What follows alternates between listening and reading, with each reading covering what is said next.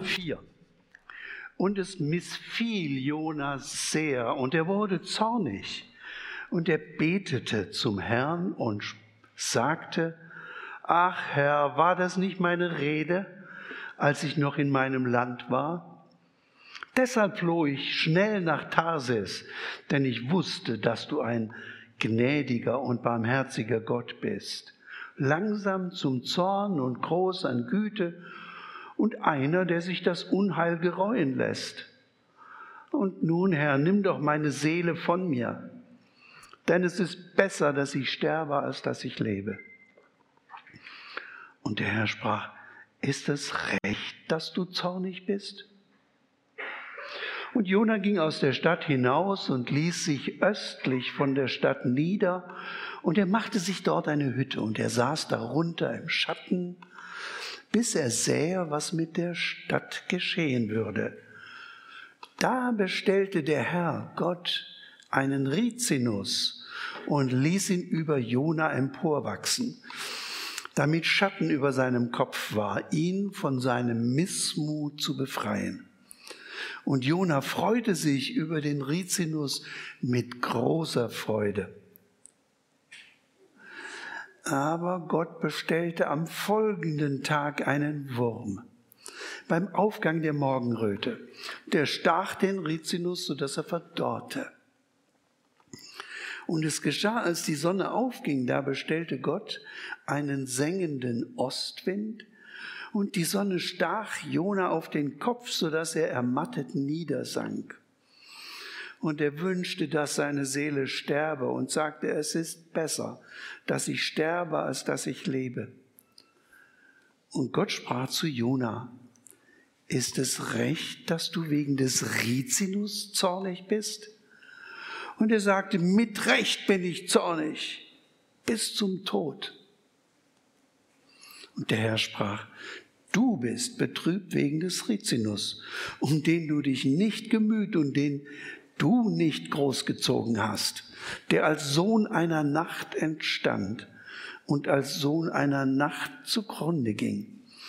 Und ich, ich sollte nicht betrübt sein wegen der großen Stadt Ninive, in der mehr als 120.000 Menschen sind, die nicht unterscheiden können zwischen ihrer rechten und ihrer linken, und eine Menge Vieh wir nehmen wieder Platz. Erstens, Gott erhört oder Gott hört jedenfalls auch Jonas seltsame Gebete. Ach, es hätte so schön ausgehen können. Für jeden von uns, der einmal irgendwo das Wort Gottes gesagt hat, vielleicht auch mit Herzklopfen, vielleicht gegenüber Kollegen, vielleicht aber auch in der Öffentlichkeit, im privaten oder öffentlichen Raum, wäre das so ein Wunschergebnis gewesen, ein Traum von einer Predigtwirkung. Damit hatte Jona aber nicht gerechnet. Er ist frustriert und noch viel mehr. Und dann heißt es, Jona betet. Na gut, immerhin. Immerhin betet er. Es ist allemal besser zu beten und seinen Zorn vor Gott abzuladen, als ihn in sich hineinzufressen. Dann kann Gott wenigstens weiterkommen mit Jona und auch mit uns. Und Gott bleibt dran. Aber seltsam ist das Gebet schon. So voller Zorn und Vorwürfe. Jona ist Gott böse, weil Gott barmherzig ist. Das soll einmal, einer mal verstehen. Sicher habt ihr schon gemerkt, warum wir soeben in der Textlesung das Gleichnis von den Arbeitern im Weinberg hatten. Dort lässt Jesus den Weinbergsbesitzer fragen, blickt dein Auge böse, Luther sagt scheel, gemeint ist, blickt dein Auge böse, weil ich gütig bin? Damit spricht er direkt die Pharisäer an die nicht verstehen konnten, warum Jesus seine ganze Liebe und Zuwendung über die Zöllner und Sünder schüttete. die doch ihrer Meinung nach genau das nicht verdienten. So sind wir Menschen, wir kommen mit der Güte Gottes nicht zurecht.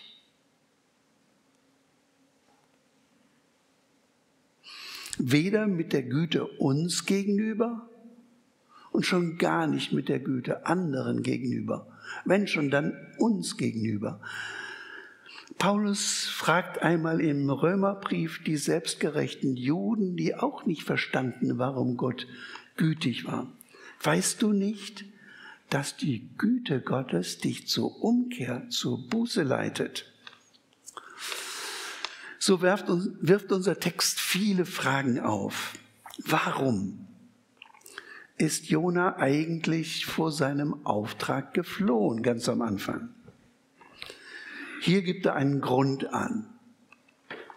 Ich wusste, dass du ein gnädiger und barmherziger Gott bist. Ich wusste um das ganze Szenario. Wieso musst du mich dann noch dahin schicken, wenn du sowieso wusstest, dass du verzeihen wolltest? Man kann ihn verstehen, den Jona. Jona geht zum Anfang zurück, sogar hinter die Geschichte seiner Rettung.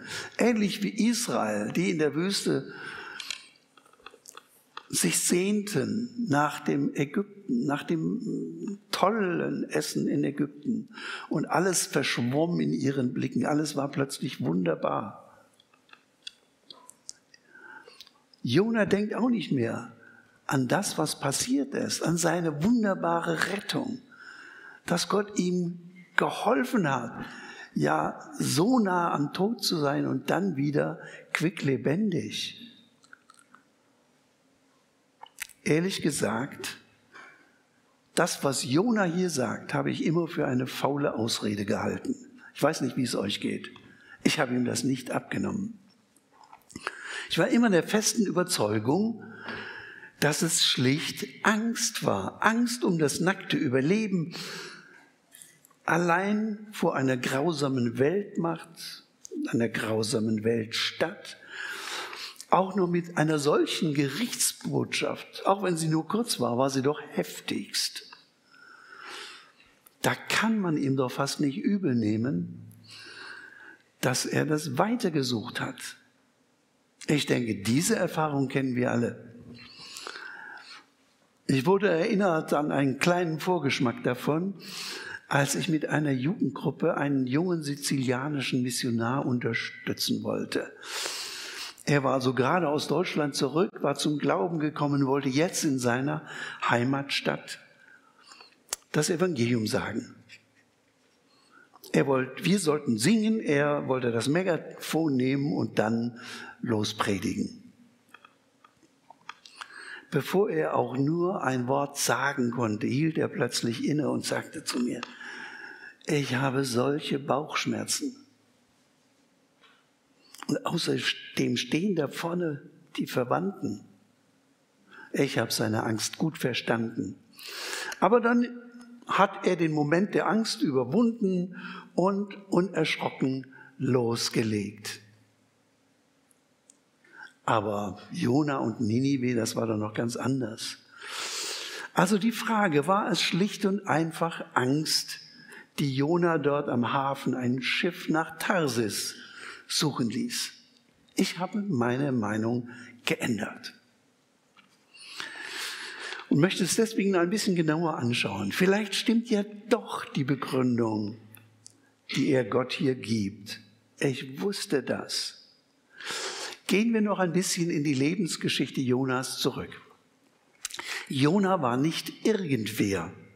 Er war ein anerkannter Prophet im Nordreich, Israel, genau genommen aus einem kleinen Dorf namens Gathefer im Stamm Sebulon.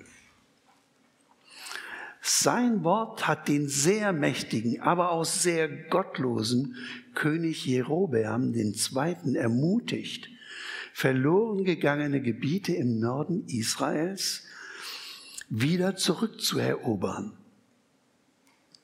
Jerobeam war ein großer, und Jona war der Prophet, der seinen Anteil daran hatte, dass es dem Volk wieder gut ging.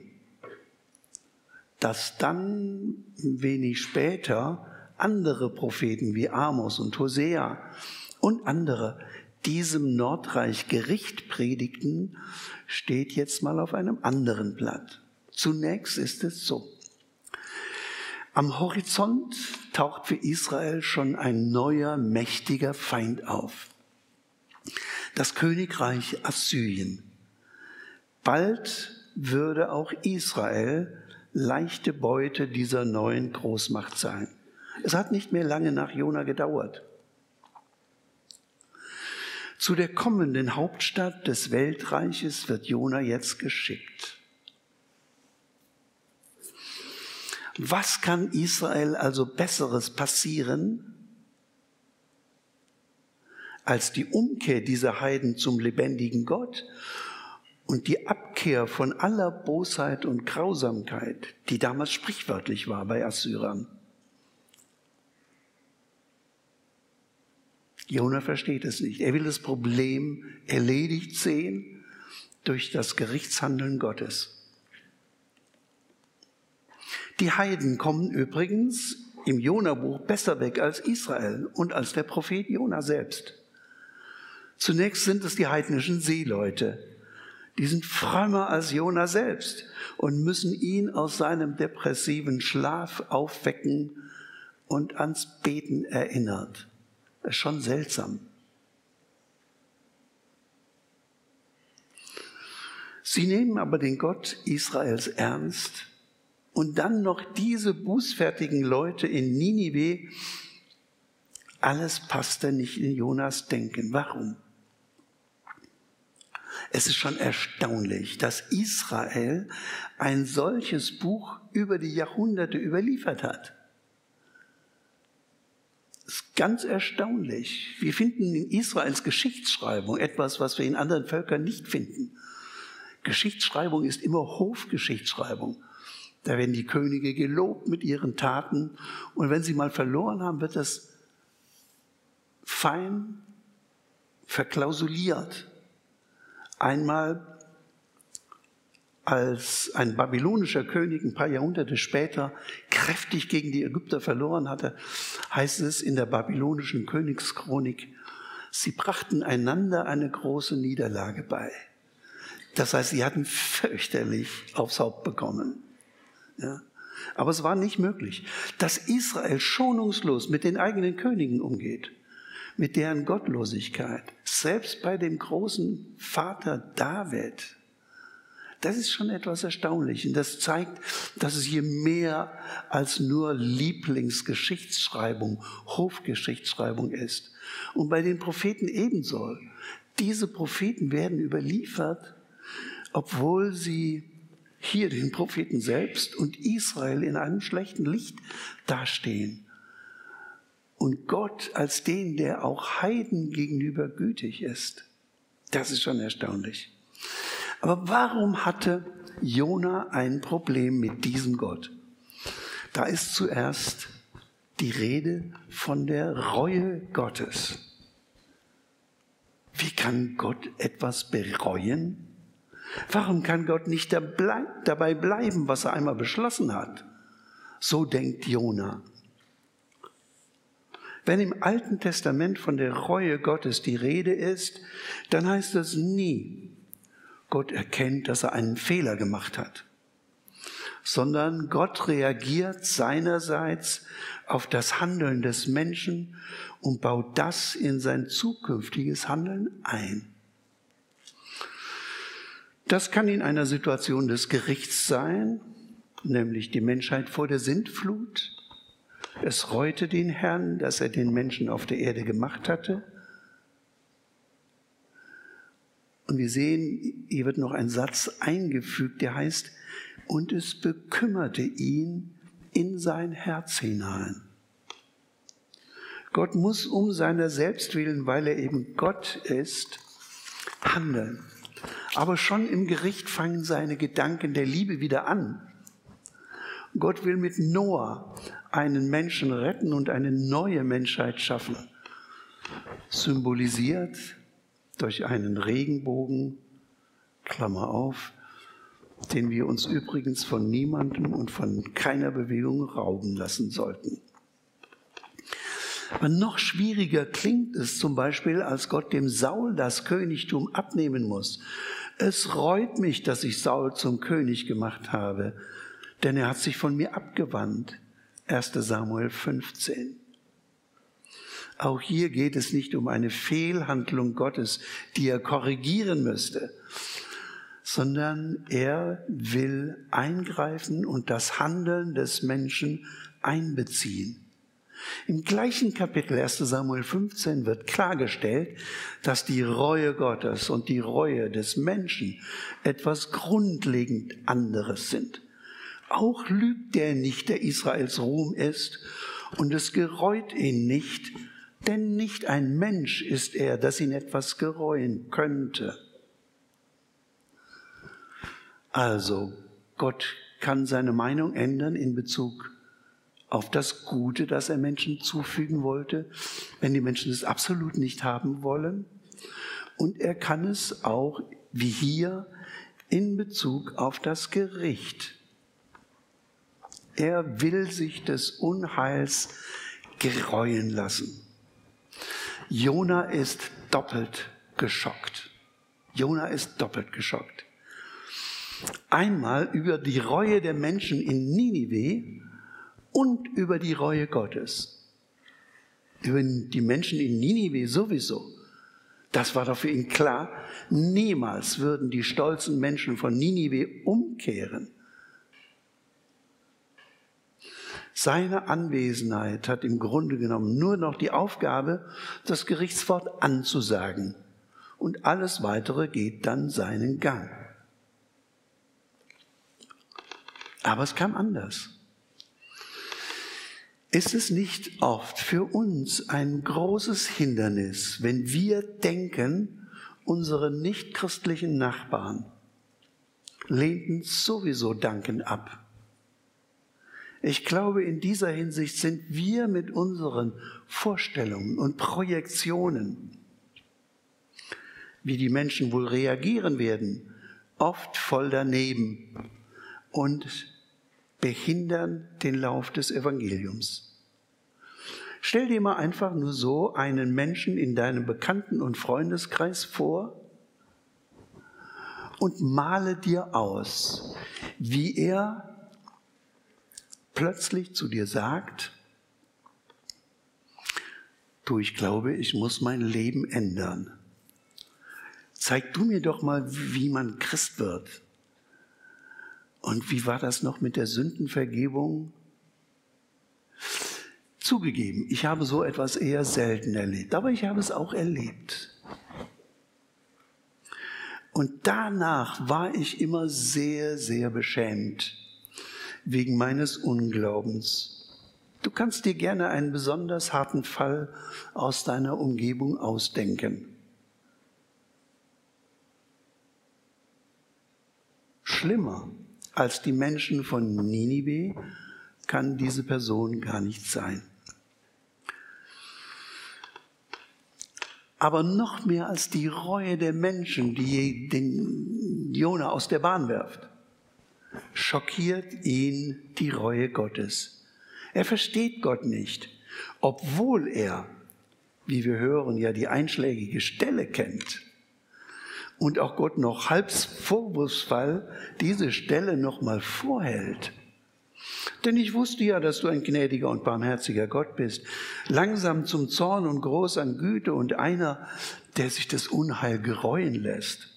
Alles das kennt Jona aus der Geschichte, nämlich wie Gott sich dem Mose damals offenbart und diese Worte über sich ausspricht. Jona kennt das theoretisch, aber es hilft ihm nichts hier. Dabei müsste er doch aus seinem eigenen ganzen Leben wissen, wie Gott ist. Gott ist ihm nachgegangen. Er hat ihm die zweite Chance gegeben. Er hat ihn gerettet aus Todesnot. Und jetzt glaubt dieser Jona, er habe die Gnade Gottes allein verdient. Natürlich können wir alles Mögliche über Jona denken, aber ich warne, der Jona hält uns einen Spiegel vor. Bei Jona kommt noch etwas anderes hinzu, was mit seinem Status als Prophet zu tun hat. Würde er, wenn er so nach Hause zurückkehrt, nicht als falscher Prophet dastehen, als Lügenprophet? Für erwiesene Falschpropheten gab es nach 5. Mose 18 die Todesstrafe. Und er hatte schließlich auch einen Ruf zu verlieren. Und ging es nicht schließlich um die Sache des Volkes Gottes? Sollte Gott nicht sein Volk beschützen wollen und deswegen die Feinde eliminieren? Und jetzt diese Wendung. Für Jona stand doch ganz schön viel auf dem Spiel. Und es war nicht, vermutlich nicht nur, wie ich am Anfang glaubte, seine Angst, sondern es war auch das Irrewerden an Gott. Wer ist Gott, dass er so handelt, so sagt und so handelt? Gut, wir wissen, die Buße Ninives war nicht von allzu langer Dauer. In weniger als 50 Jahren danach hatten die Assyrer das Nordreich Israel zerstört, die Hauptstadt Samaria eingenommen und die ganze Oberschicht weggeführt. Gott wusste das alles und trotzdem hatte er den Menschen in Ninive eine Chance gegeben. Nur wenig später ist ein ganzes biblisches Buch, der Propheten Nahum, dem endgültigen Gericht Gottes über die Assyrer gewidmet. Nur etwas gegen die Assyrer im Buch Nahum. Trotzdem, dies war die Stunde der Güte und Barmherzigkeit Gottes. Was ist das Hauptproblem Jonas? Warum ist er zornig? Wir können es vielleicht jetzt ein wenig verstehen. Aber der Hauptgrund, warum er wirklich zornig wird, ist, dass es ihm auch um seine eigene Rolle geht. Zweiter Punkt. Gott sieht auch Jonas Rückzug ins Private. Jona geht in seinem Zorn über Gott aus der Stadt hinaus, zieht sich in das östliche Hügelland zurück. Er beobachtet aus der Distanz, vielleicht um sicher zu sein, falls so etwas wie ein Gericht über Sodom, die nächsten 40, ein Gericht über äh, Ninive, ähnlich wie bei Sodom und Gomorra, die nächsten 40 Tage doch noch passiert. Er beobachtet aus der Distanz, er sucht eine gute Perspektive auf die Stadt und nun kann es ja losgehen. Wenn er in seinem Zorn nicht so einsam wäre, könnte man sagen, er hat sich ein gutes Plätzchen für Public Viewing ausgesucht, aber er ist allein. Aus der Nähe will er sich das nicht anschauen, sich die Güte Gottes über dem Leben der Niniviten nicht noch antun. Was bleibt ihm da noch? Es bleibt ihm erstmal der Rückzug ins Private. Er sorgt erstmal für sich, damit er in dieser lebensfeindlichen Umwelt bestehen kann. Die ärgste Bedrohung kommt dabei von der Sonne, vor der er Schutz sucht in seiner selbstgebauten Hütte. Das hebräische Wort heißt Sukkah.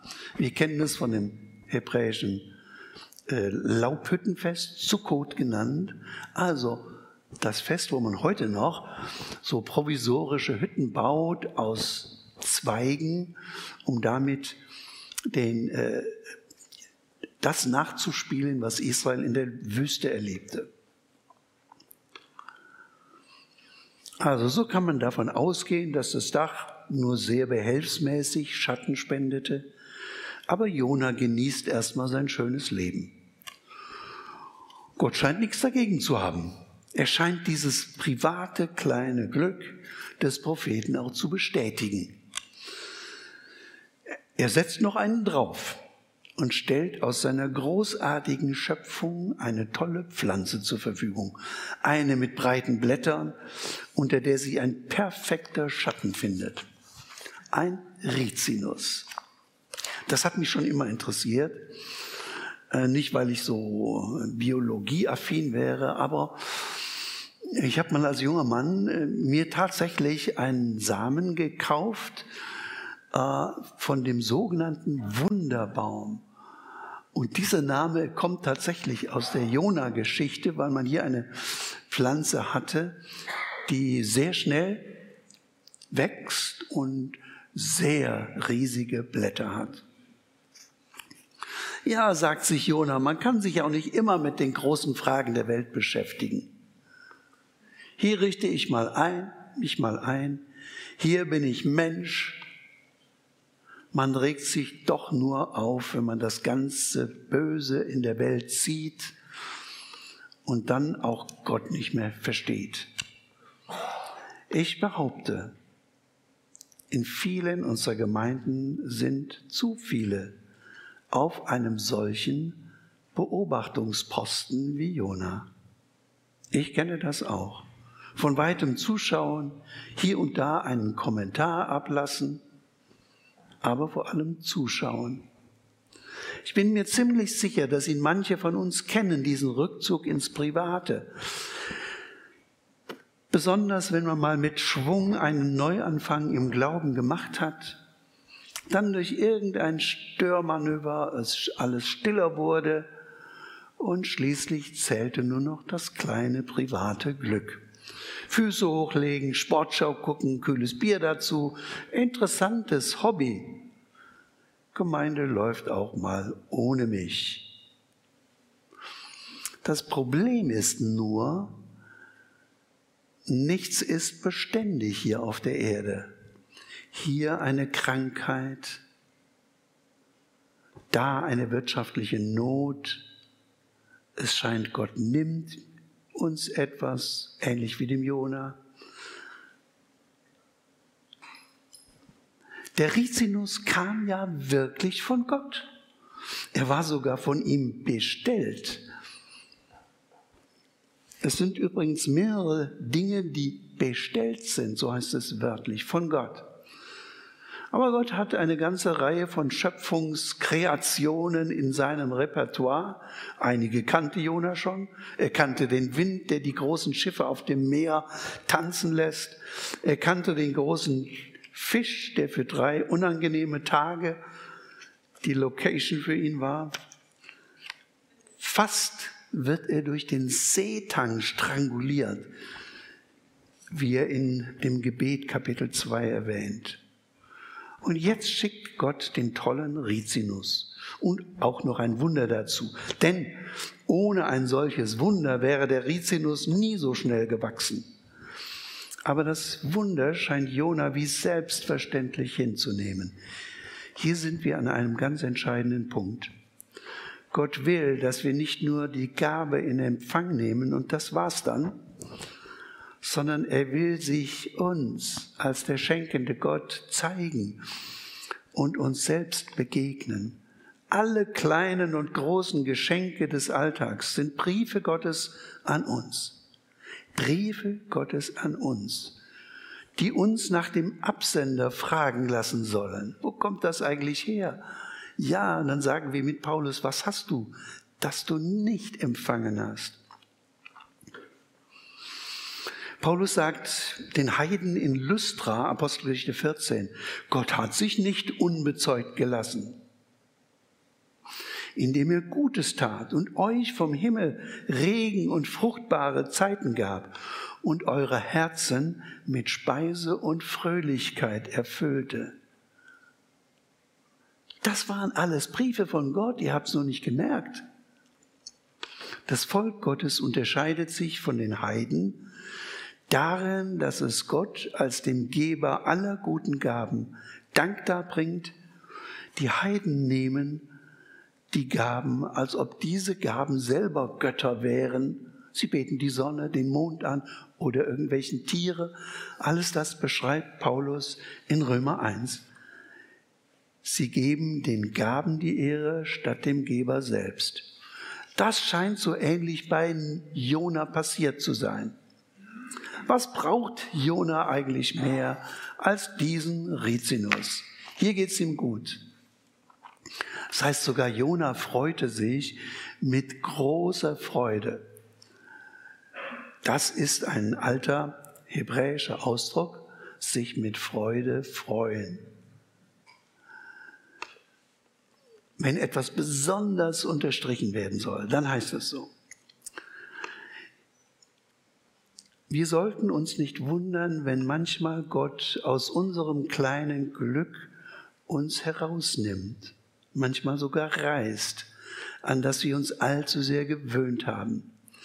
Hier nicht abhängig zu werden von der Gabe, sondern vom Geber, ist ein wichtiger geistlicher Reifeschritt. Paulus kennt beides, den Rizinus im Bild gesprochen und auch die stechende Sonne. Den Mangel kennt er und den Überfluss. Ich weiß es so wohl, Überfluss zu haben, als auch Mangel zu leiden. Paulus in Philippa 4. Puh, ich lerne erstmal das eine. Ich fange erstmal mit dem Überfluss an, das andere vielleicht später nochmal. Ich weiß nicht, Paulus hat sich ja auch nicht gesucht, aber irgendwann konnte er sagen, ich habe es gelernt. Beides. Wie gesagt, Gott hat in seinem Naturrepertoire noch einiges, was er jetzt hervorholt. Wieder ein Tier und wieder der Wind. Das Tier ist diesmal kein großer Fisch, sondern ein kleiner Wurm, der auch noch spezialisiert ist auf Wurzeln von Rizinusstauden. Der Wind ist kein kühlendes Lüftchen, sondern der durch die Sonne aufgeheizte Ostwind der mit dem Wurm zusammen den Rizinus vernichtet und auch Jona eine Art Sonnenstich verpasst. Beide Mal wird vom Stechen gesprochen. Die Sonne sticht und der Wurm sticht. Jona will nur noch sterben. Und nun kommt das dritte, das peinlichste von der Geschichte. Ich finde es wirklich peinlich. Besonders, weil ich mich manchmal selber daran entdecke als Gott dem Jona eine Frage stellt, da stampft er sozusagen mit den Füßen auf. Wie ein trotziges Kind. Zum zweiten Mal fragt Gott, ist es recht, dass du wegen des Rizinus zornig bist? Wirklich? Peinlich, peinlich. Wir, wie können wir wegen so banaler Dinge zornig sein. Ich denke, wir können es wie Jona. Ich merke es meistens sehr schnell, wenn mir sowas passiert ist, was völlig unverhältnismäßig ist. Ich über etwas zornig bin und mich so auf diese Weise blamiert habe, bis auf die Knochen. Jona ist zornig wegen dieses verwelkten Rizinus. Und zwar so zornig, dass er sterben will.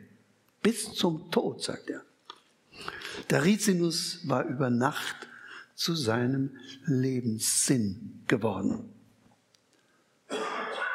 Ich kann mir nicht verhehlen, obwohl es, wenn es auch noch eine Minute länger dauert, eine kleine Szene von Matthias Claudius zu erzählen, diesem begnadeten Dichter des Liedes Der Mond ist aufgegangen. Er hatte einmal seine kleinen Kinder bei einem Streit beobachtet. Wahrscheinlich einer seiner Jungen fühlte sich durch die Mutter benachteiligt und hatte nicht so viel gekriegt wie der andere. Matthias Claudius hat sich hingesetzt und daraus einen kleinen Vierzeiler gemacht. Der lautet so. Aus dem Mund des Kindes natürlich gesprochen. Nun mag ich auch nicht länger leben. Verhasst ist mir der Sonne Licht. Franze hat sie Kuchen gegeben, mir aber nicht. Ich habe Jona darin wiederentdeckt. Hier ist ein Kind, das sich benachteiligt fühlt und geschrien hat, als ging es um sein Leben. Und der Vater findet das auch noch komisch. Wir empfinden solches Verhalten als kindlich oder, wenn es Erwachsene tun, kindisch. Das eigentliche Problem dabei ist ja, dass Jona nicht mehr zwischen kleinen und großen Sachen unterscheiden kann. Und das wird durch die Frage Gottes schlaglichtartig deutlich. Übrigens, mir ist kein anderes Buch in der Bibel bekannt, das mit einer Frage endet Wir sollten uns daher diese Frage genau anschauen. Es geht in der Frage darum, was für Gott wichtig ist und was für Jona. Zwischen dem Ziel Gottes und dem Ziel Jonas gibt es eine gewaltige Diskrepanz, die ins Groteske geht. Gott liegen die 120.000 Menschen am Herzen und ihm, diesem geschenkten Rizinus, dieser Staude. Grotesk, diese Diskrepanz. Irgendwas passt bei dem großen Propheten nicht, sonst würde er nicht eine solche jämmerliche Figur machen. Wir fragen uns, wie kann man bloß so sehr mit sich selbst beschäftigt sein, dass man Gottes Ziele ganz aus den Augen verliert. Aber wir wissen alle, man kann. Ich kann das kleine Glück Jonas verstehen. Bei keinem uns fehlen solche kleinen, manchmal auch banalen Glücksmomente.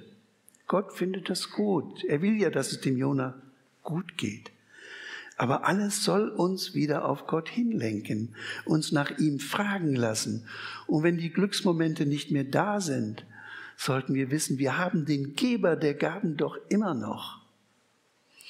Jesus sagt in der Bergpredigt, trachtet zuerst nach dem Reich Gottes und nach seiner Gerechtigkeit, so wird euch solches alles zufallen. Zu dem, was einem dann zufällt, zählen sicher auch Rizinusstauden, ähnliche kleine Freuden an Hobbys und sonstigen.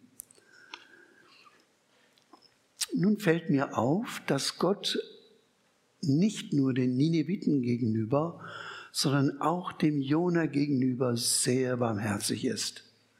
Mit seiner vorsichtigen Frage an Jona, die voller seelsorgerlicher Zugewandtheit ist, holt er ihn aus seinem Gefängnis und aus seinem Bunker heraus. Wir wissen nicht, wie Jona geantwortet hat auf diese Frage. Sicher ist die Frage noch lange mit ihm gegangen, denn nur so ist die Frage ja auch zu uns gekommen. Sicher ist Jona auch in seine Heimat zurückgekehrt. Ganz interessant, dass der Prophet Jesaja ein paar Jahrzehnte später die Gegend, in der Jona wohnte, nämlich in dem Stamm Sebulon, als eine geistlich dunkle Gegend bezeichnet. Wir kennen dieses Wort alle aus den messianischen Weissagungen von Jesaja 8 und 9. Er sagt, das wird einmal Schauplatz der Heilsgeschichte Gottes.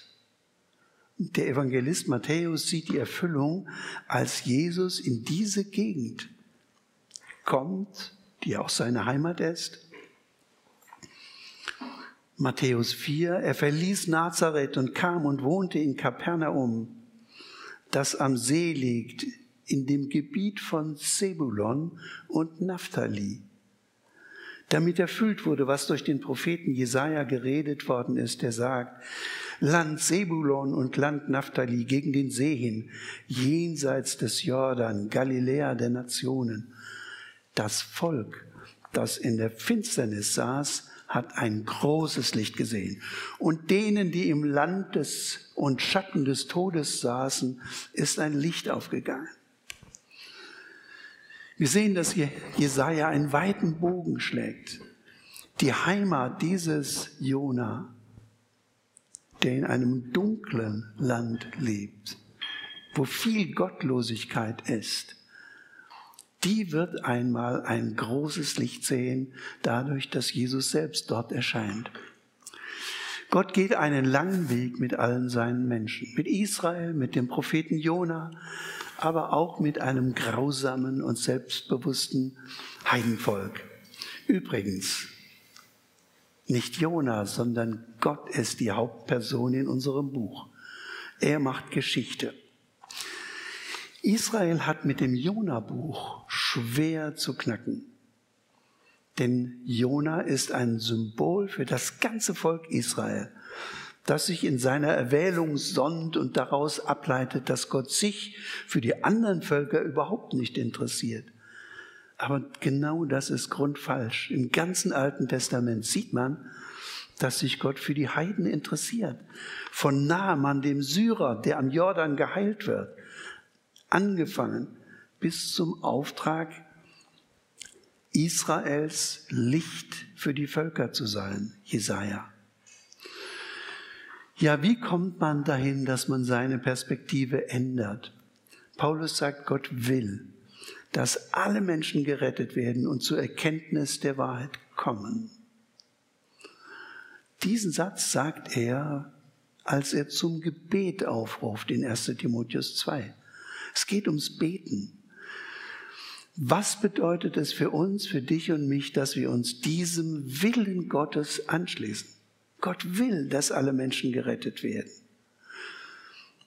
Der moderne Protestantismus hat aus der Güte und Barmherzigkeit Gottes oft den falschen Schluss gezogen. Bonhoeffer spricht in diesem Fall von billiger Gnade, weil ein Prinzip daraus gemacht wurde und schließlich gibt es überhaupt kein Gericht mehr. Dann hätte Gott sich auch nicht bekümmern müssen. Gott ist betrübt wegen der 120.000. Es bekümmert ihn, diese vielen Menschen verloren gehen zu sehen. Sogar um das Vieh dieser Menschen macht er sich Sorgen. Und wir, um was machst du, um was mache ich mir gerade Sorgen? Gehören diese Sorgen in die Kategorie Rizinus oder schließen wir uns dem an, was Gott will, was bei Gott wichtig ist? Amen.